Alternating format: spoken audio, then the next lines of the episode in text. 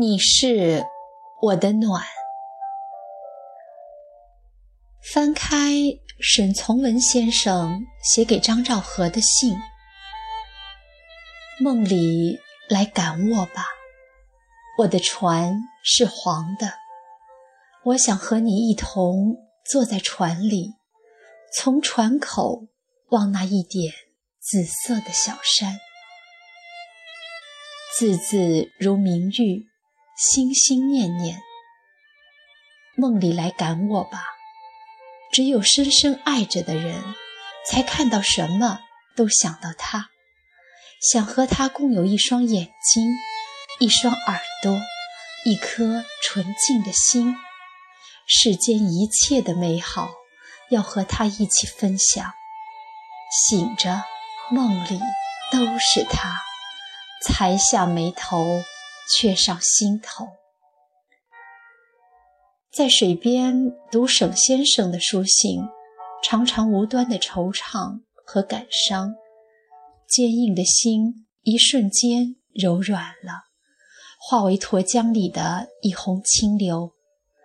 想起凤凰水边他孤单的身影，那一刻，他有了赵和女士，就有了爱。有了一位温柔的知己，就如同沐浴在人间的四月天里。沿着青幽幽的石板路，走进小巷深处，去看望沈先生。在沈先生的故居，看见他们年轻时的照片。沈先生潇洒俊朗，英气逼人；赵和女士。穿一件旗袍，温婉优雅，气质如兰。我仿佛听见沈先生在轻声地低语着：“三三，我一个人在船上，内心无比的柔软伤感。三三，但有一个相爱的人，心里就是温暖。”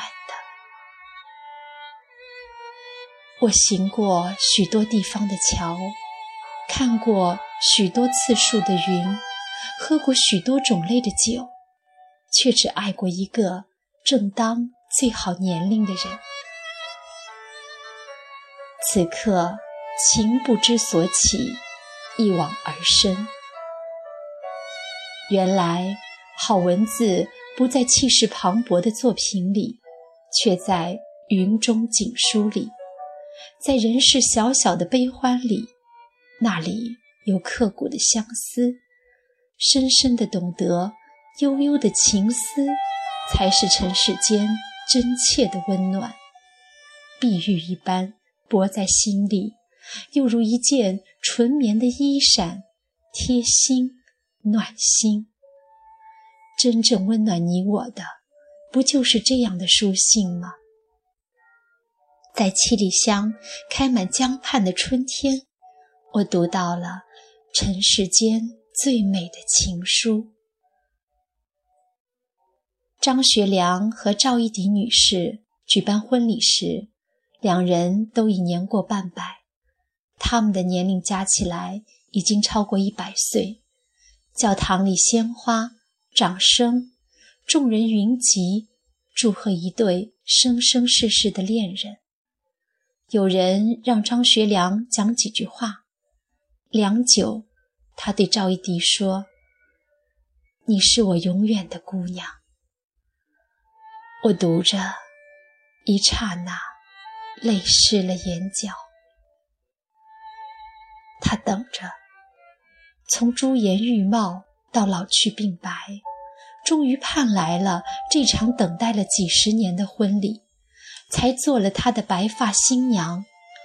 他记得初相遇时他的模样，清丽脱俗，倾国倾城。初见时是春水映梨花。如今他老了，执手相看两不厌。他依然爱她，爱她苍老的脸上光阴的留痕。他们携手走过漫漫人生，风雨坎坷，共度几十年寂寞的幽静生涯，不离不弃。爱是在老去病邦的时候，他依然唤他我永远的姑娘。深爱着的女子，在世人眼中老了，而在他的心里，永远不会老去。一种爱情，与光阴无关。画家黄永玉的文章写到了一代名士张伯驹先生。一次在西餐里，黄永玉遇见了张老，只见他孤寂所没，独自坐在一张小桌旁用餐。桌上有几片面包、果酱一碟、红汤一盆。张老用餐后，从口袋里取出一条小手巾，将涂上果酱的几片面包细细的包好，而后缓缓地离去。当然，老人手中的小包是为妻子潘素带回的，情深至此，让人伤感。张老一生钟情艺术，珍爱世间一切美好的事物。他以倾家荡产的代价收藏历代的书法珍品，而后全部捐赠国家。可是暮年的他，仅靠着每月八十元的退休金，清苦度日，与妻子相依为命。